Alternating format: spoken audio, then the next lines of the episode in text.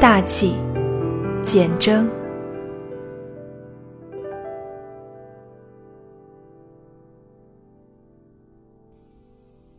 看到一个大气的人，好比行走于茫茫野草之地，忽然撞见一棵森林大树，当下的喜悦是带着感动的。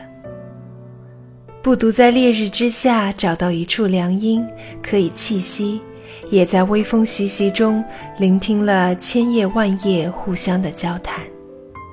它引导人进入平和的心境，去分享栖息于树上的鸟啼，或不知躲于何处的蝉鸣。树并不因为群鸟在此结巢而失去光华，不会因孩童任意的摘果而枯萎。它仍是一棵大树，昂然而无憾地尽一棵树的责任。它使前来的生灵都不约而同地展现他们优美的一面。大气的人也如此吧。他甚少在公共场合振臂疾言他的理想、抱负，因为他知道过多的言论不能落于实践，无疑是污蔑了自己。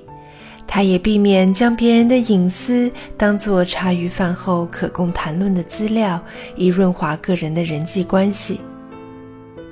在竞逐名利、不择手段获取利益的社会风潮里。他总有分寸，懂得替前人后辈留一席空间。他深知人之一生不应只是一场征伐的过程，而是淬炼自己精神人格的唯一机会。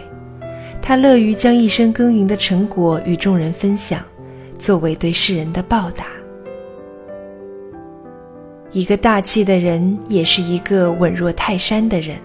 不必夸耀其臂膀厚实，自然生出令人向往的信任感，犹如众鸟归巢。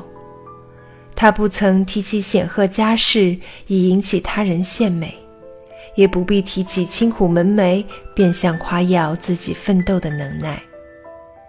他只是他，无从得知他的靠山在哪里，犹如地面的人不得测知地之深。对大树而言。靠山就是他的根，大气的人亦如此吧。大气的人也是平凡人生，自有七情六欲的缠缚，但他多了一层自省沉思的功夫，懂得返回内在的明镜灵台，拔出人性中粗糙的成分。他愿意独自与生命的纯真本质对谈，把一生当作是对他的盟誓。